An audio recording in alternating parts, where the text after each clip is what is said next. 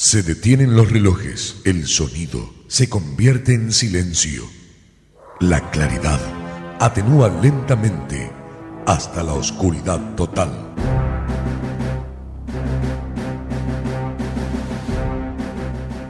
Esto significa que algo está por suceder. No sabes de qué se trata, pero lo estás esperando.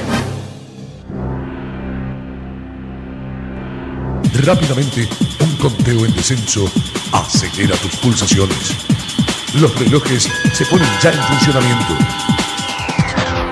Poco a poco, estás escuchando que la música se hace presente. La oscuridad romperá con un estallido de luz que hará vibrar todo tu ser. Ya está todo dispuesto para comenzar. Tus insaciables tímpanos piden más y más. ¿Vos estás preparado? Porque llega. DJ Dance.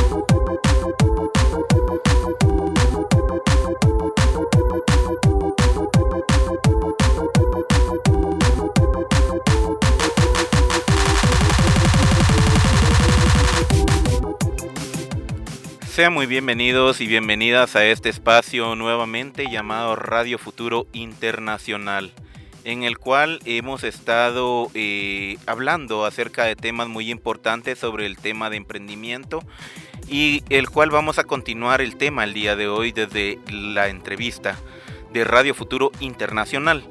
Eh, recordándole a todos, a todos nuestros queridos eh, escuchas, ¿verdad? en la mayoría del mundo en general, eh, principalmente de acá de Latinoamérica, quienes nos escuchan. Es importante ir retomando también ese tipo de temas eh, con respecto al proyecto nuevo que hemos estado lanzando con el tema de emprendimiento, precisamente porque es importante también fomentar e incentivar a las personas a que si tienen una idea, eh, luchen por tomar esa iniciativa y sacarlo adelante es súper importante para nosotros eh, también dar nuestro granito de arena desde Radio Futuro Internacional y junto con otros amigos, ¿verdad? Eh, nos hemos puesto a charlar para poder eh, llevarle este tipo de contenido a ustedes y que puedan también tener esos conocimientos necesarios con respecto al tema de emprendimiento. La invitada del día de hoy es súper importante, ¿verdad? En este proyecto, en este tipo de temas, gracias a su experiencia pero quisimos ir un poquito más allá del, asunto, diríamos, por acá en Guatemala, y más que todo, pues decidimos brincarnos el charco, como diríamos, entre en, el tema iberoamericano, con esto de, los vocablos, ¿verdad?, que utilizamos en el, en el idioma español como tal. Nuestra invitada del día de hoy viene de la Comunidad de Madrid, en España. Es eh, licenciada en psicología clínica al mismo tiempo tiene un máster en, en, psicología de género y al mismo tiempo eh, un doctorado en psicología social, lo cual también nos da un plus con respecto a lo que hemos estado eh, hablando en general. Y por qué no decirlo, ¿verdad? Es otro de esos casos tan bonitos de que buscan una carrera en específico, pero al mismo tiempo en el camino nos damos cuenta que también hay otras áreas en las cuales podemos entablar ese tipo de charlas y conversaciones eh, con respecto a lo que hemos estado hablando, eh, más que todo en temas de emprendimiento y por qué no decirlo, ¿verdad? Desde una historia de una emprendedora más, eh, como es la invitada del día de hoy. doctora, por favor, tiene usted la palabra para darnos a conocer quién es usted. Hola, buenos días, creo, allá en Guatemala. y solamente, bueno, primero Hugo, eh, pues agradecerte que te hayas acordado de mí cuando te pusiste en contacto conmigo, me diste la, palabra clave para que yo me acordara de ti cuando estábamos pues los dos en un proyecto que creo que ha sido muy interesante, el proyecto PAE de apoyo al emprendimiento en Guatemala, en el que para mí fue un muchísimo fue muy placentero y sobre todo muy muy interesante y muy ilustrativo y muy formador para mí haber para participar en ese proyecto y estar un tiempo seguido en Guatemala. O sea que te agradezco que te hayas acordado de mí.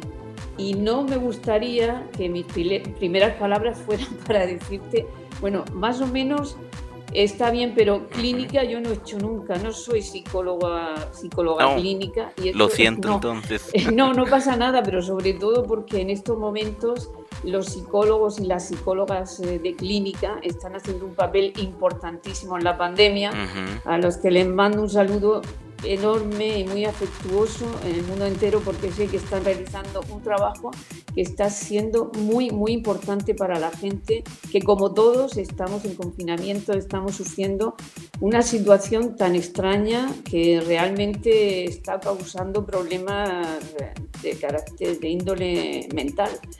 Entonces, bueno, pues aparte de eso, decir que, para mí, bueno, siempre he hecho psicología social y psicología de la educación y dentro de la social del trabajo. Entonces, el doctorado es el que es en, estudios de género, pero para mí hay un, creo que hay una parte cuando cuente, bueno, mi nombre no te lo he dicho, a lo mejor hay gente que, que me haya reconocido, y sobre todo, te digo una cosa, en honor a mi tierra, soy de la comunidad de Murcia. Oh. Comunidad Autónoma de Murcia, en el sureste español, en la costa mediterránea y vivo al lado de la ciudad de Cartagena, de España. Cartagena, que es una ciudad trimilenaria. Cuando hablan de la Universidad de San Carlos, es la tricentenaria. Pues la ciudad de Cartagena de España es una ciudad trimilenaria fundada por los fenicios y luego conquistada por los romanos. O sea que quiero decir que con una tradición milenaria.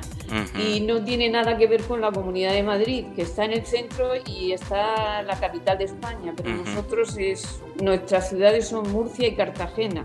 Y la región entera se llama de Murcia. Wow, es interesante saber eso. Ya, porque tú sabes que Madrid, aunque haya gente, sobre todo últimamente su presidenta que diga que Madrid es España, España es Madrid, no. Madrid es Madrid y el resto de comunidades autónomas conforman lo que es el Estado español. Y eso para nosotros ya sabes que somos un poco peculiares. Eso es cierto. Eso es cierto. No, y es importante también ir conociendo ese tipo de temas en geografía, porque por lo menos eh, yo lo dije en función, ¿verdad? De que eh, mm, eh, la última vez que nos vimos me decía usted que radicaba en Madrid, entonces yo pensé que era parte de... Entonces ah, lo hice por su posición, pido disculpas ahí públicamente al respecto. No, bueno, no pasa nada, no tienes que disculparte, eso no es una cosa, simplemente que mis paisanos no me perdonarían que no nombrara Murcia, ¿entiendes? eso también es cierto. No tiene nada que ver. es porque el proyecto, por ejemplo, estaba con con un proyecto que la organización está radicada en Madrid, pero yo siempre he vivido en Murcia, aunque haya tenido que trabajar en Madrid o en Guatemala. Eso también es cierto. Es algo que se lleva en el alma y el corazón. Sí, sí, sí. Eso es cierto, doctora. Muchísimas gracias. Bueno, entonces vamos a ir, compañeros, a un corte musical para que no perdamos ahí el hilo de lo que vamos a estar hablando el día de hoy, ¿verdad? Justamente sobre el tema de emprendimiento.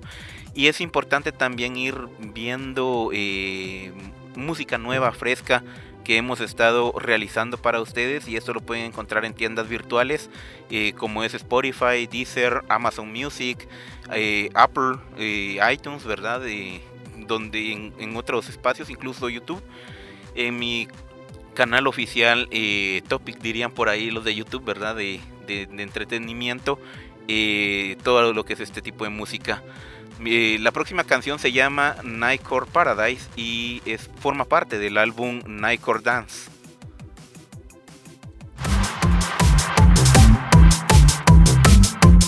DJ Dance.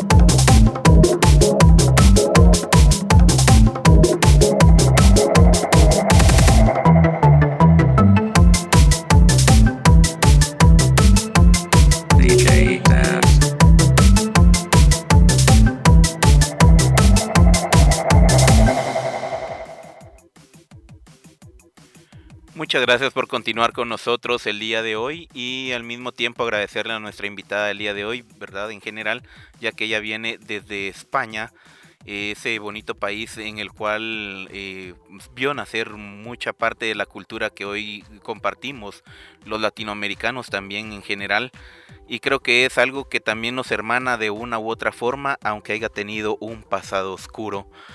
Eh, el día de hoy, pues como eh, nos comentábamos al inicio del podcast en general, eh, nos, nos, acompaña la doctora Ángeles Muñoz Celdrán, quien forma parte de este proceso que hemos llevado nosotros como Radio Futuro Internacional al tema de emprendimiento.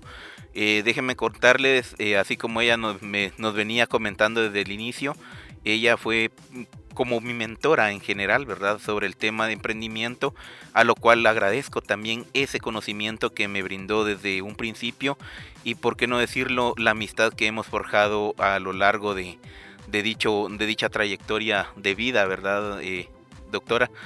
Entonces, eh, quisiéramos saber quién es eh, la doctora Ángeles y nos pudiera comentar ahí cómo fue sus comienzos de, en, este, en este camino del emprendimiento. Pues mira, eh, si tengo que contar un poco, esta, es mi vida, yo diría que bueno, he ido mm, trabajando, me, han ido surgiendo las oportunidades y tengo que, decir que ahora, si echo la vista atrás, veo que casi todas las tomé el, el reto, o sea, y me puse a trabajar en aquello que se me proponía nuevo. Eh, todo hay que decir que, bueno, cuando yo terminé los estudios universitarios, España estaba en un momento eh, clave, muy importante. Acabábamos de dejar unos años la dictadura de franquista, de 40 años de represión, de, no sé cómo decirlo, de, no había ningún avance, de retroceso más bien y, entonces estábamos todos, o sea, expectantes, con ganas de, empezar a, trabajar, a poner en, práctica todo aquello que estábamos aprendiendo. La universidad en esa época era un hervidero de, de oportunidades, al mismo tiempo de desarrollo de proyectos, de propuestas. O sea, sinceramente fue una época preciosa. Y ahora, haciendo referencia, cuando dices que se llama Radio Futuro, Recuerdo de esa época un grupo de música que era Radio Futura, con, canciones, no sé si la recordarás, pero Santiago Serón luego estuvo mucho por Latinoamérica bebiendo de las fuentes de la música latinoamericana y haciendo fusión.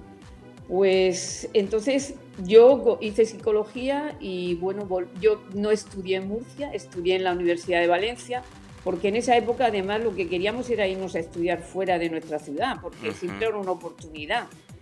Y, entonces pues volví a Murcia y estaba, eso era el principio de la organización administrativa actual, que era el Estado de las Autonomías, un país descentralizado con gobiernos autónomos. Y yo, pues mira, sin, sin tenerlo previsto, empecé a trabajar en la función pública en ese embrión de administración regional que luego fue, es, un gobierno como federal, ¿no? Un gobierno de un Estado federal que en España se llaman comunidades autónomas. Y, mira, pues ahí empecé a trabajar primero en, eh, precisamente en apoyo a las mujeres, porque hasta ese momento no, no teníamos ningún tipo de apoyo a las mujeres que tenían problemas específicos. Luego esto se ha universalizado, pero entonces era muy pequeño. Yo como psicóloga social pues trabajaba en educación, en problemas de género, en educación compensatoria, digamos que, que con, con, los ciudadanos más desfavorecidos. Y bueno, ese ha sido mi hilo conductor de mi trabajo siempre. Y ya dentro de la comunidad autónoma pues estuve unos años y de pronto me llegó una oportunidad estaba un poco, digamos que cansada unos primeros años de lo que es trabajar, el trabajo burocrático que a veces no te permite poder hacer cosas, ¿no? Hay muchas trabas. Entonces, pues me llegó una, una propuesta de la cooperación española. Eran los inicios también de la cooperación española, porque hasta los años 80 España había sido un país receptor de ayuda. Después ya pasa a tener un PIB, un PIB mayor y empieza a ser país donante y se, se empieza a conformar la estructura de la Agencia Española de Cooperación. Y he, aquí que yo pues me embarqué también en eso. Como, es como que he ido entrando en los primeros núcleos de formación de organismos administrativos que luego han sido importantes. Y ahí pues me fui a un proyecto a Bolivia. Eso para mí yo creo que fue muy significativo porque a partir de ahí estuve en Bolivia y al volver vi que necesitaba formarme.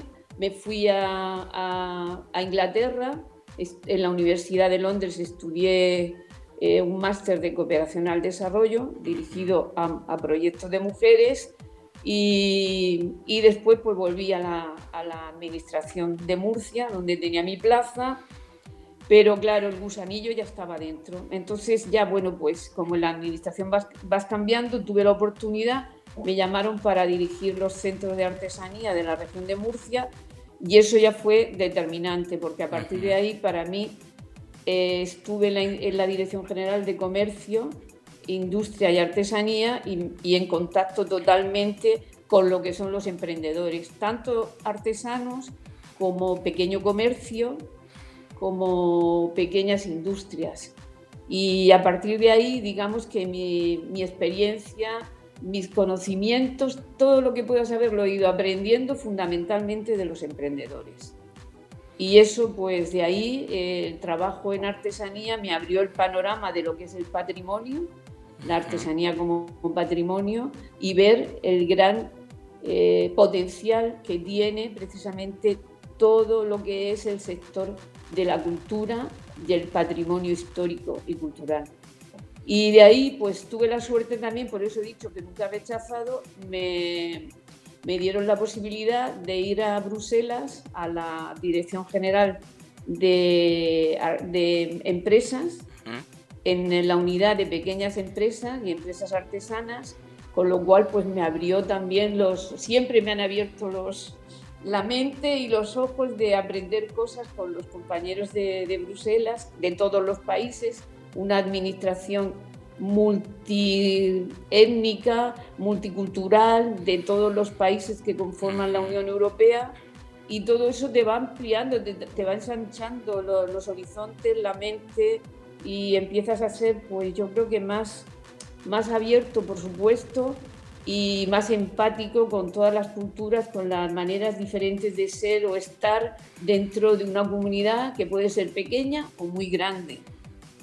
Y a partir de ahí, pues ya cuando volvía, terminó la estancia de tres años en esa comisión que estaba como experta destacada en la Unión Europea y ya, ya no pude parar. Entonces a partir de ahí ya tuve un, he tenido una digamos que una carrera que he ido alternando la actividad pública con la actividad privada. Ya me hice consultora, eh, eh, freelance y he estado trabajando pues en países de Oriente Medio, en África y Europa y muchísimo, por supuesto, todos los países de Latinoamérica y todo en el área de primero empecé con artesanías, emprendimientos y me he ido ampliando el abanico porque al final lo que se trabaja en un sector, el, digamos que la metodología es aplicable con sus especificidades a otros sectores. Y eso pues me llevó en los últimos años a Guatemala y a Centroamérica. No, qué bonito esa parte, ¿verdad, eh, doctora? Por lo mismo, ¿verdad? Creo que es... Eh, algo importante ir retomando también parte de esa historia bonita eh, que le ha acompañado en el tema de emprendimientos y viendo, ¿verdad? Justamente esa parte que la llevó a ser miembro de la red de expertos, o sea, digamos de que es una eminencia en el tema, eh, sobre el tema de la cadena de valor en el patrimonio cultural y natural, y por qué no decirlo, ¿verdad? También retomando parte de esa memoria histórica que nos hace ricos como seres humanos. Eh, al mismo tiempo eh, quisiéramos saber eh, en general, ¿verdad? ¿Cuál fue lo que la motivó a, entrar a este mundo del emprendimiento? Pues mira, lo primero fue la necesidad de, de, cumplir las expectativas de los, digamos, de los artesanos, de los emprendedores, cuando yo estaba en la Dirección General de Comercio y Artesanía, pues me demandaban eh, acciones y actividades porque era, o sea, había mucha inercia en la, en la administración. Y entonces, pues ahí fui experimentando cómo trabajando con, con los artesanos en este caso, eh, podíamos, eh, estableciendo un, tipo de, de, acciones de colaboración, yo no, yo no quería sacar un programa que fuese el que a mí me gustara, sino el que viéramos que era el más necesario. Entonces empezamos, si nosotros, por ejemplo, teníamos programas que favorecíamos la participación de artesanos en ferias, pues lo que empecé a hacer es decir, ellos me decían, sí, pero a mí, por ejemplo, hay artesanos que me decían, no me interesan las ferias de artesanía porque nosotros trabajamos en sectores, pues los del barro o los del metal. Trabajamos, nos interesa más las ferias, por ejemplo, de hostelería o la feria de la construcción, porque las ferias de artesanía están muy orientadas a una pieza pequeña de regalo, de, del patrimonio ¿no? histórico, pues una vasija de réplica de un de sitio arqueológico romano. Pero eso no es nuestro trabajo. Nuestro trabajo, por ejemplo, va, si trabajamos el, el barro, eh, por ejemplo, la cerámica, es hacer suelos, poner suelos artesanales. Y para eso queremos ir a las ferias de construcción. Entonces yo empecé a trabajar en una dinámica de la administración que no era lo normal, sino que lo que hacíamos era poner, los, o sea, poner en práctica los intereses de los artesanos en la medida que podíamos, claro. Yo, por ejemplo, me, si venía un artesano quería hacer una cosa, decía, tenéis que ser un grupo porque no podemos financiar a uno solo. Tiene que ser en grupo. ¿Qué hicimos? Pues hay que pues, potenciar la eh, colaboración entre, entre artesanos, el asociacionismo, ver que individualmente es muy difícil trabajar porque para esos individuos, emprendedores, microempresas, o sea, si no se asocian, es muy difícil competir. Y este mundo es muy competitivo. Entonces, yo creo que ahí empezamos a poner de alguna manera una piedrecita en esos cimientos de lo que tiene que ser pues las las colaboraciones que luego ya está establecido en la cadena de valor, yo siempre lo tengo presente y digo, hay una, hay una mm, cuando habla Porter de la, de la ventaja competitiva, que ya sabes qué es, ¿no? O sea, reducir los costes, ser más eficiente y obtener un precio, un margen para poner un precio que sea competitivo. Y así puedes competir con otros pero si nosotros, yo, yo a partir de ahí vi que había una ventaja que era la colaborativa. Si tú tienes servicios o puedes hacer cualquier tipo de acciones conjuntas con otros emprendedores de tu sector o de otro sector, pero que pueden ser compatibles, ¿eh? pues seguramente tienes una ventaja colaborativa. Te voy a poner un ejemplo. Las plataformas de compras, por ejemplo, para pequeños comerciantes.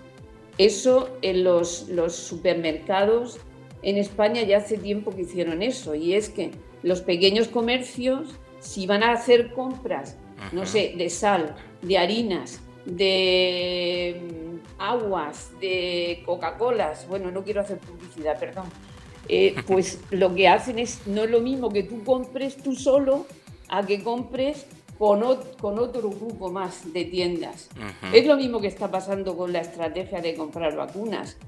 O sea, no es lo mismo comprar vacunas para un país que comprar para una región entera. Imagínense que comprar vacunas en estos momentos para todo Centroamérica no es lo mismo que para comprar para un solo país. De eso hay que aprender, tanto los emprendedores como los municipios, como las regiones, como los países. Yo creo que es una de las cosas que además que podamos sacar algo bueno de esta pandemia con todo lo que venimos, digamos, experimentando anteriormente, que ya lo veníamos viendo, que era mejor establecer estrategias colaborativas. Y para los emprendedores eso es fundamental. justamente creo que es importante ir viendo y retomando también eso, ¿verdad, doctora? Porque eh, la parte más importante es lo que se deja, ¿verdad? Pero al mismo tiempo lo que se va aprendiendo en el camino y creo que eso también nos lleva a enriquecernos más como seres humanos en lo que vamos a dar posteriormente también de nuestro conocimiento y así como usted decía, ¿verdad? Llevar de la mano a cada uno de esos emprendedores eh, es súper importante en el tema que hemos estado tocando en general. Eh, vamos a ir a un nuevo corte musical en el cual pues eh, vamos a seguir desarrollando este tema al regreso, ¿verdad? De, en este podcast para que ustedes también vayan tomando referencias como emprendedores en esa parte importante de lo que significa eh, formar parte de, esa cadena de valor, así como nos decía la doctora Ángeles. Eh, la siguiente canción bien, se desprende también de mi álbum Nightcore Dance, el cual lleva por nombre Nightcore Mystery. Ok. DJ Bad.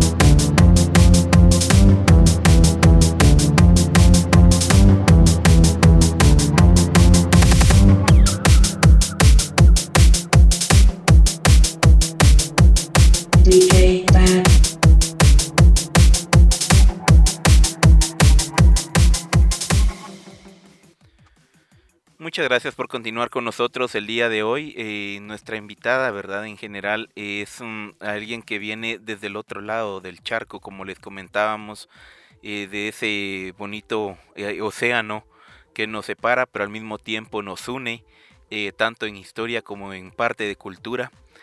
Y creo que es importante ir también viendo, ¿verdad?, esos puntos de vista que hemos tenido a lo largo de nuestra historia, de nuestra vida, de la colaboración, como nuestra invitada nos venía diciendo, ¿verdad? Y comentando en general de cómo va más allá el tema del emprendimiento.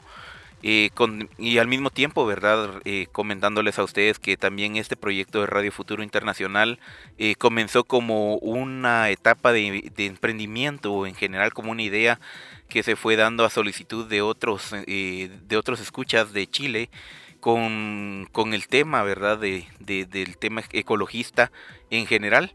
Y, fue en una etapa en la cual de en el cual su servidor como cofundador no ha tenido no tenía ese tipo de conocimientos a lo cual ahora sí ya tenemos los conocimientos adecuados sobre temas de emprendimiento y lo cual ha, ha también hecho de que múltiples de las de las ideas que teníamos plasmadas desde hace muchos años también se vea reflejada en ese proceso.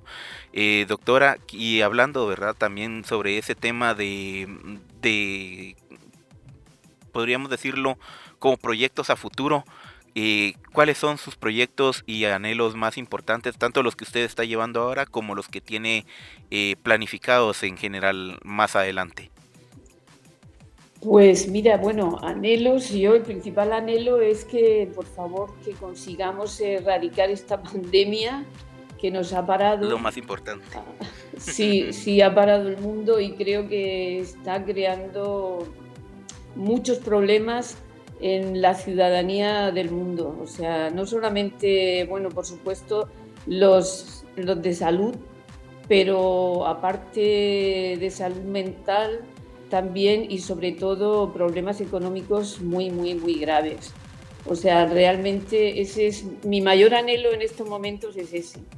Y luego, pues una cosa que, bueno, estoy pendiente, sigo trabajando, estoy pues colaborando con organizaciones, ONGs de diferentes países, preparando, por ejemplo, cursos ahora mismo muy específicos, que podamos darlos online, que no sean muy costosos. Estoy con, con un equipo de, de, gente de otros países, de Argentina, de Guatemala también. Una de las cosas que más que me preocupa fundamentalmente en estos momentos es el, la falta de apoyo financiero a los emprendedores. Esto es una cosa que la, estoy viendo, eh, pues, por ejemplo, con, con proyectos de emprendimiento en Guatemala, en Honduras, en Centroamérica en general y en otros países de Latinoamérica, porque eso pasaba también en Europa. Pero en los últimos años, y yo entiendo que si se ha desarrollado en Europa, porque eso pasaba hace años, pero últimamente, digamos, primero que el crédito está, es mucho más bajo en, Europa y en otros países que yo lo encuentro, por ejemplo, en, los países de Latinoamérica. Me parece, es imposible poder emprender si no tienes un apoyo financiero o propio o de tu entorno más cercano, porque si no, realmente a través de créditos es muy difícil, muy difícil, porque las condiciones son inabordables, ¿no? Entonces, yo creo que estoy con una idea de desarrollar algún tipo de proyecto de apoyo financiero, como hemos hecho en otros países donde hemos trabajado con ONGs, con microcréditos. El primer, por ejemplo, la primera vez que fue fue en el 89 cuando estuve en Bolivia. Precisamente había un proyecto para, para agricultores del altiplano boliviano era una ONG de unos eh, sacerdotes españoles, la Radio San Gabriel. Precisamente la radio, a través de la radio, esto es muy importante porque la radio tiene un papel eh, muy importante en la transmisión de conocimientos y en la difusión de nuevas ideas y de innovaciones. Y esto en el altiplano boliviano, la Radio San Gabriel conseguía eh, trasladar información a, las, a, los, a los pequeños, bueno, los pequeños campesinos, no los pequeños, sino los campesinos que tenían pequeñas eh, fincas ¿no? y explotaciones mínimas, eh, las, las mejoras que podían establecer. Entonces, para cultivos, ahí empecé yo a ver con unos microcréditos, eran insignificantes, estoy hablando a lo mejor de 500 dólares, pero eso suponía una mejora en el cultivo, pues en, la, compra de semillas, porque había un equipo de españoles, por ejemplo, ingenieros agrónomos, y me parece desde aquellos años hasta ahora que no se ha avanzado bastante, pero yo creo que ahora se tiene que extender de una manera que sea accesible, un crédito accesible para el desarrollo de emprendimientos que son viables y que no salen porque, porque no se tiene la percepción de que eso puede ser muy importante. En estos momentos, hablar, por ejemplo, de emprendimientos, tú, has hablado ¿no? de la ecología.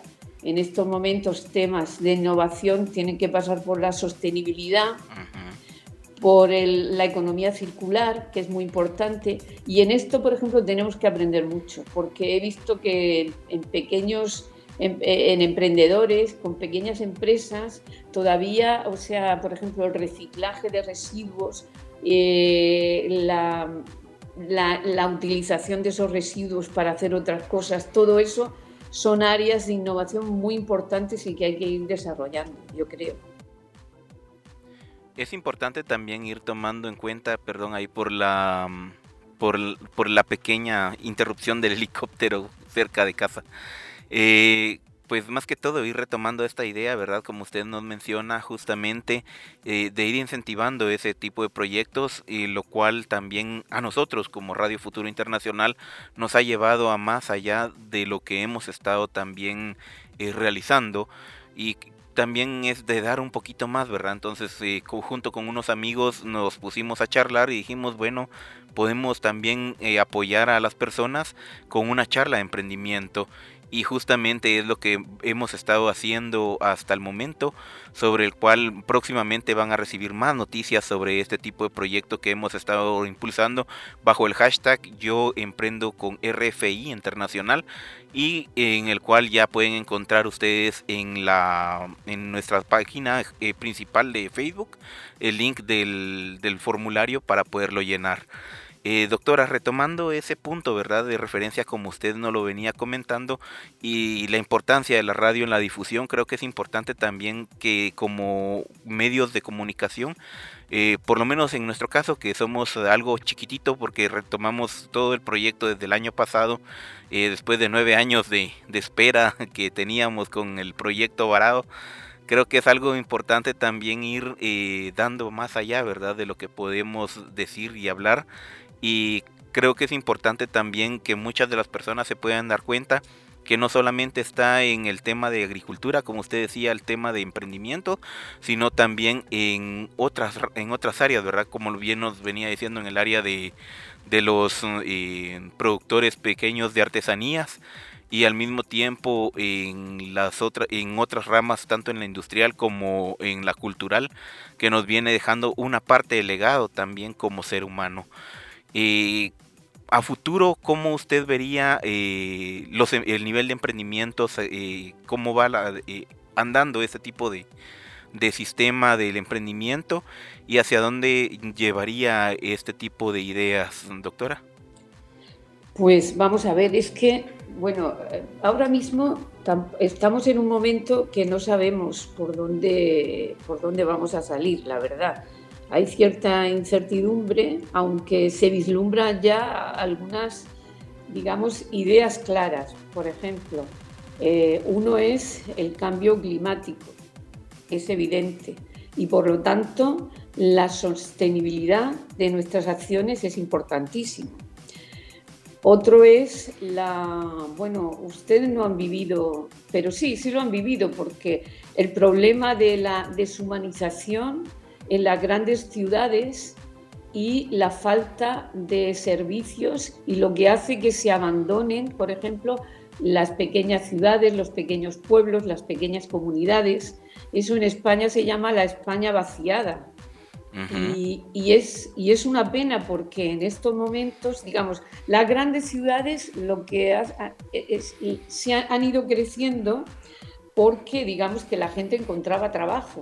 Entonces se acumulaban los recursos, las, las industrias, la economía se centraba en esas grandes ciudades y al final todo el mundo se tenía que ir a esos núcleos enormes, grandes de población, donde la vida es durísima muchas veces y eso, eso ha sido muy importante. Por ejemplo, en España eso se ha vivido de tal manera que la gente está buscando casas fuera de las ciudades y yéndose al campo, o bien se están empezando de nuevo a habitar esas ciudades del centro de España, ciudades preciosas, que quedaban con poquísimos habitantes, todos mayores, pero ¿cuál es la demanda? La demanda es que hayan servicios públicos.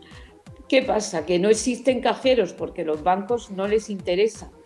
¿Qué sucede? Que no existen eh, redes de Internet, no hay fibra, no, no llega la telefonía móvil. Entonces es muy difícil. Ahora, si todo eso, no solamente, o sea, ahí hay que remar junto con los poderes públicos. O sea, si hay iniciativas privadas, por ejemplo, no hay bancos, pero a lo mejor hay un tipo de financiera creado por una empresa eh, privada donde pueden ofrecer servicios financieros especializados. Por ejemplo, en las zonas rurales de España, la gente que queda es muy mayor. A lo mejor hay que, hay que crear servicios que los van a poder pagar que van a poderlo, porque a lo mejor son gente jubilada o gente que puede recibir apoyo del propio gobierno y al mismo tiempo crear servicios. Eso significa que vuelva a vivir más gente, que se creen servicios y sean habitables, descongestionar esas ciudades grandes, inhumanas y ser más humanos. Con eso, ¿qué buscamos también? Hay una cosa de los problemas que existen.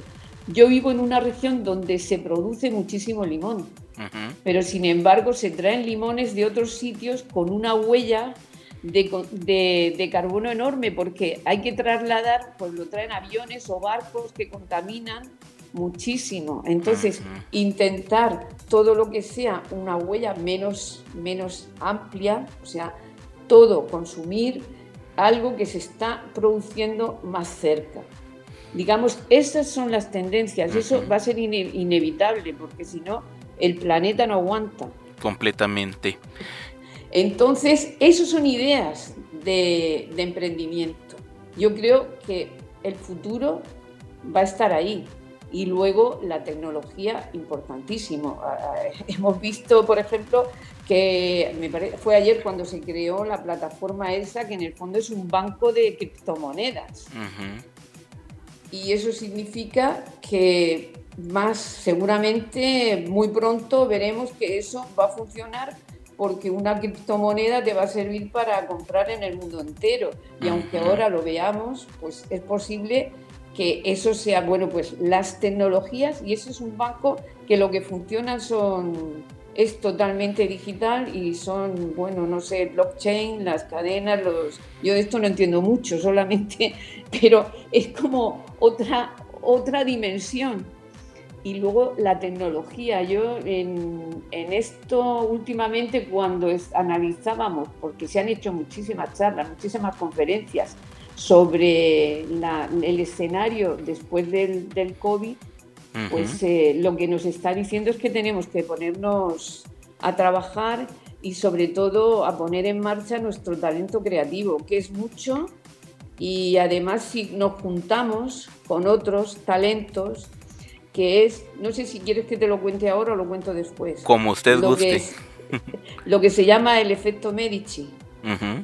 Es una cosa que me, me, gusta mucho porque el efecto Medici se refiere al renacimiento italiano. Y fíjense que ese renacimiento, el renacimiento italiano surgió de una pandemia enorme como fue la peste negra en Europa. O sea, una época tenebrosa y dio lugar al Renacimiento italiano. Estamos hablando del Renacimiento de Leonardo, de Miguel Ángel, de Botticelli, de Rafael, con, un, con unos mecenas. Digamos, aquí está, aquí está el efecto microcrédito, digamos, o sea, que fueron los Medici, eran los mecenas que pusieron el dinero. Pero el efecto Medici es lo siguiente, porque estos que he ido nombrando junto a otros más, porque hay científicos también, eh, lo, que, lo, que, lo que fue es que unieron talentos diversos.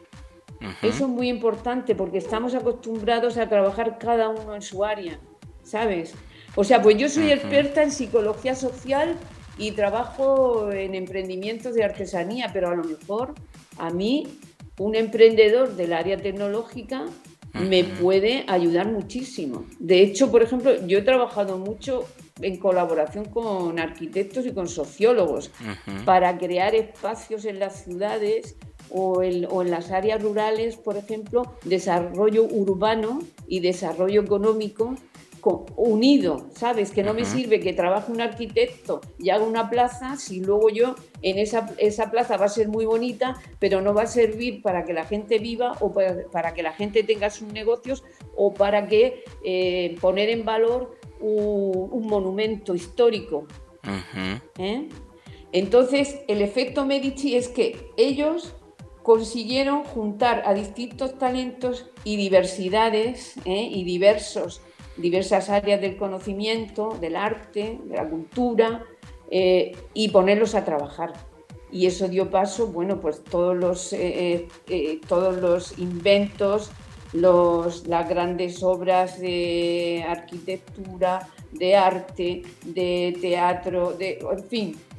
Y eso ahora, ahora si vemos, por ejemplo, en, los, las, áreas de recursos humanos de las empresas, casi siempre están pidiendo un tipo de, de formación muy específica, a lo mejor es muy demandado, pues en concreto eh, especialidades en el área tecnológica, tanto Big Data como o sea, bueno, inteligencia artificial o blockchain, unido a habilidades como la creatividad, la inteligencia emocional, la empatía y el trabajo colaborativo.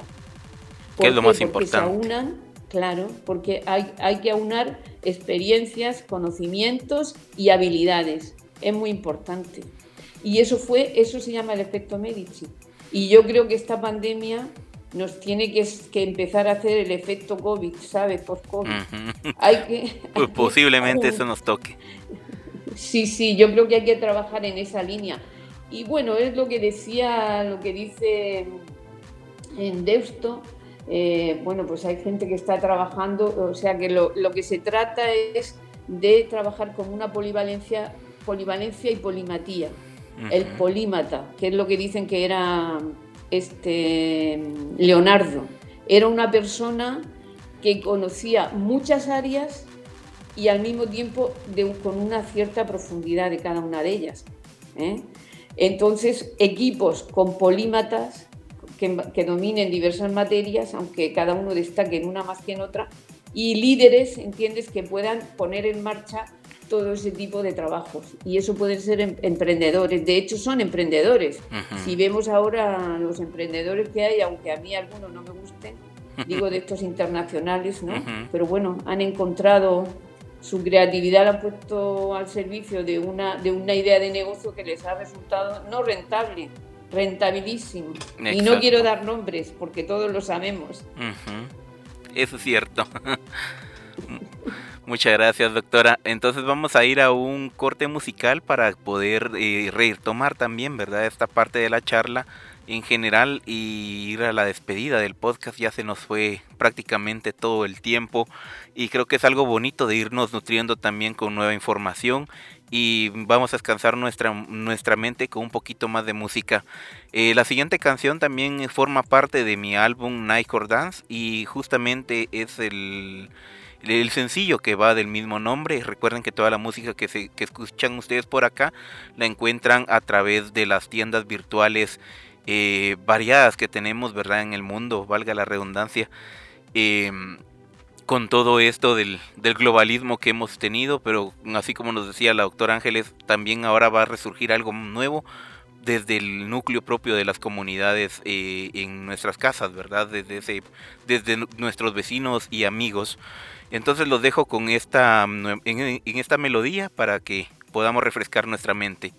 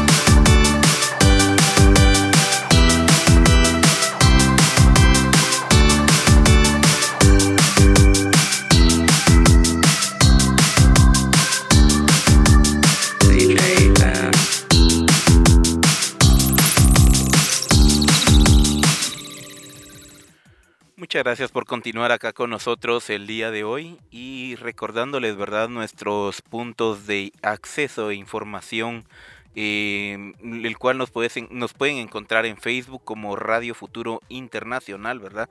O sea, arroba Radio Futuro Internacional. Eh, eh, también va a estar colgado el podcast a través de mi canal de YouTube, DJ, DJ Dance GT, en YouTube, ¿verdad? Y al mismo tiempo en Spotify, Google Podcast, en Amazon Music y otros eh, otras tienditas por ahí donde pueden encontrar este podcast justamente para relajarse eh, en esas etapas del, del, diario vivir en sus negocios en sus trabajos en general y al mismo tiempo, por qué no decirlos, por pasar el rato también.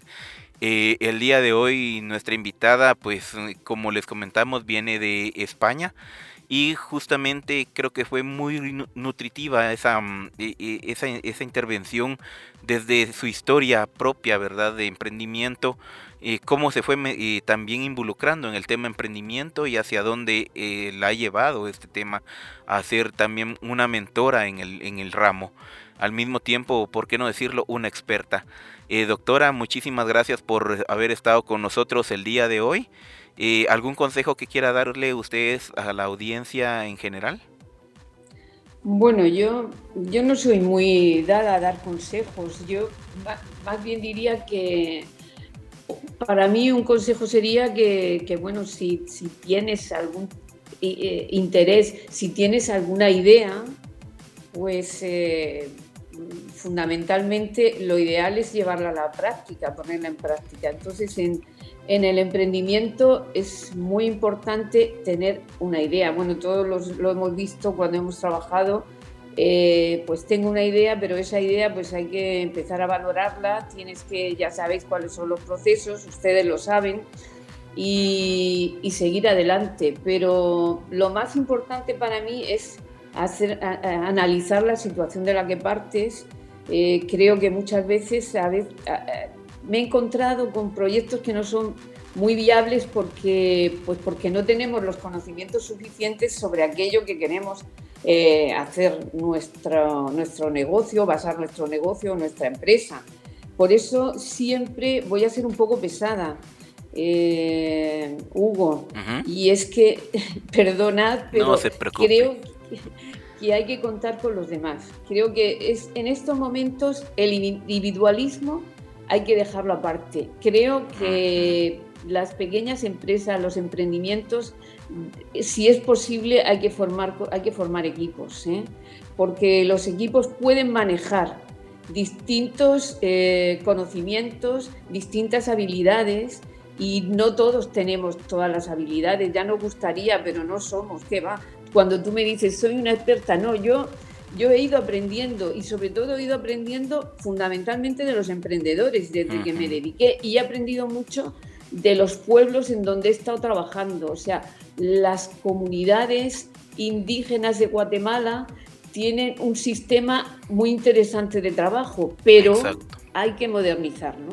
Hay que modernizarlo y, y tenemos que estar abiertos a nuevas posibilidades. Y quiero terminar con una cosa. Me parece yo ya sabes que no me gusta mucho lo de Google, te lo he dicho antes, ¿no? Exacto. Pero sé, porque están utilizando nuestros datos para hacer ellos negocio, ¿sabes? Eso es lo que me molesta. Pero sí digo una cosa, hay que pensar que cualquier empresa, por mínima que sea, hoy es interesante utilizar el Big Data y la inteligencia artificial. No sé si lo han oído, pero por ejemplo tenemos eh, esto, eh, deportistas de élite. Hay una campeona de España del mundo de badminton, que es Carolina Marín, que se entrena utilizando inteligencia artificial. Y eso significa conocer cómo entrenan sus competidores, qué comen, cuánto tiempo, cuáles son sus golpes peores, cuáles son los mejores, cuáles son sus debilidades. Bueno, pues hoy día creo que un emprendimiento, y para eso no lo podemos hacer solos. Por eso digo que piensen siempre en lo más importante para mí son las estrategias colaborativas.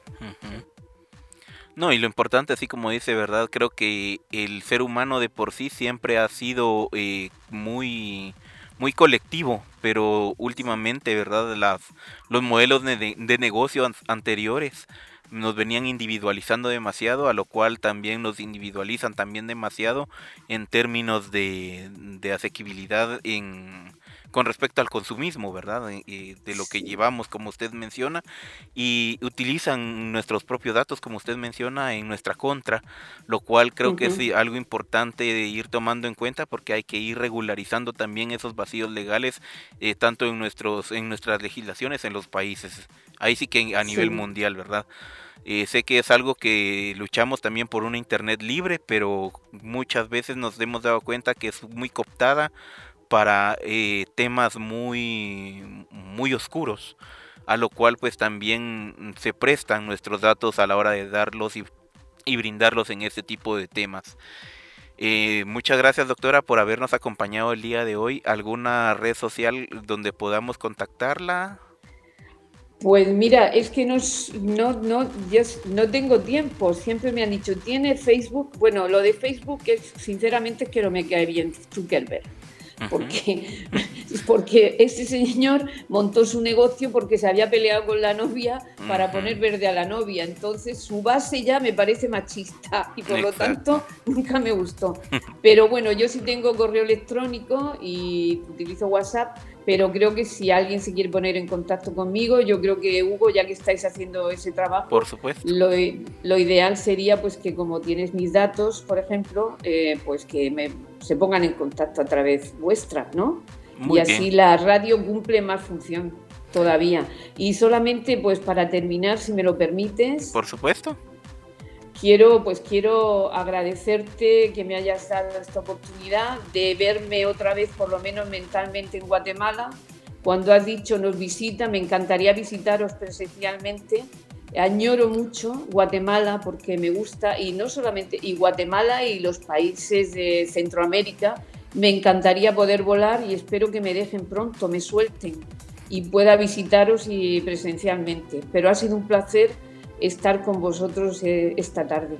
Muchísimas gracias doctora igualmente y para nosotros pues sí es una visita porque quiera que no la colaboración a través de la virtualidad nos une eh, como que si estuviéramos uno a la par del otro y creo que es algo importante ir tomando en cuenta esos avances tecnológicos como usted dice, ¿verdad? Porque hace 10 años no pensábamos realmente en esto, o sea, lo mirábamos muy lejos y pensar de que en una década logramos eh, cortar esa, eh, esa parte em, de la lejanía para acercarnos más. Hoy nos damos cuenta que la, lo colaborativo, ¿verdad? el coworking a nivel mundial se ha vuelto muchísimo más eh, accesible y más personas se siguen, siguen también colaborando de esa misma manera, lo cual nos lleva a nuevos, a nuevos puntos de vista. Eh, ahí sí que en el futuro, no de balde, nuestros escuchas nos decían póngale Radio Futuro y así fue como bautizamos al proyecto en general. Eh, agradecerle, ¿verdad? Un abrazo fuertísimo hasta allá a España y creo que mm, también nosotros quisiéramos que estuviera usted acá con nosotros físicamente y por qué no decirlo, ¿verdad? Dejemos tentativamente ese proyecto eh, de que cuando usted nos visite o tal vez nos animamos a visitarla, hagamos una grabación ya rostro a rostro, que también eso enriquece muchísimo más el alma, dicen por ahí los, los abuelitos y abuelitas de nuestras áreas. Eh, muchísimas pues gracias, doctora. ¿Algún, ¿Algo más que agregar por ahí de su parte? Pues nada, eso que agradecida y luego cuando has dicho coworking, no solamente eso, bueno, los que tú sabes que has trabajado cuando estábamos en PAE, lo del design thinking, ¿no? Pensando en, el, en nuestro cliente y ahora ya lo que se ve es que se hace co-creación, ¿sabes? Ya no creamos solamente con el cliente, sino creamos con otros creadores en fin, que esto va evolucionando muy rápidamente y que tenemos que estar muy atentos. Y solamente pues despedirme y darte las gracias por esta ocasión de un saludo y un abrazo enorme, enorme. A la Muchas gracias. Muchas gracias, doctora. Entonces, eh, nuevamente recordándoles amigos nuestros puntos de acceso, eh, arroba Radio Futuro Internacional en Facebook, eh, también en mi canal oficial de YouTube como DJ Dance GT Y en Spotify, Google Podcast, Amazon Music y otras tienditas por ahí eh, pueden encontrar justamente el podcast. En general, por lo regular, eh, es más a través de Spotify que nos escuchan. Un saludote enorme hacia ustedes, quienes nos escuchan a la lejanía también y por qué no decirlo, ¿verdad? El compartirnos es algo también importante de nuestra región latinoamericana y es algo que también acorta nuestras fronteras. Muchísimas gracias a nuestra invitada del día de hoy y nos vemos a la próxima. Y los quisiera dejar con una última canción eh, que es parte también de mi álbum Bomba Cumbia, el cual lleva por nombre Jugo de Mango.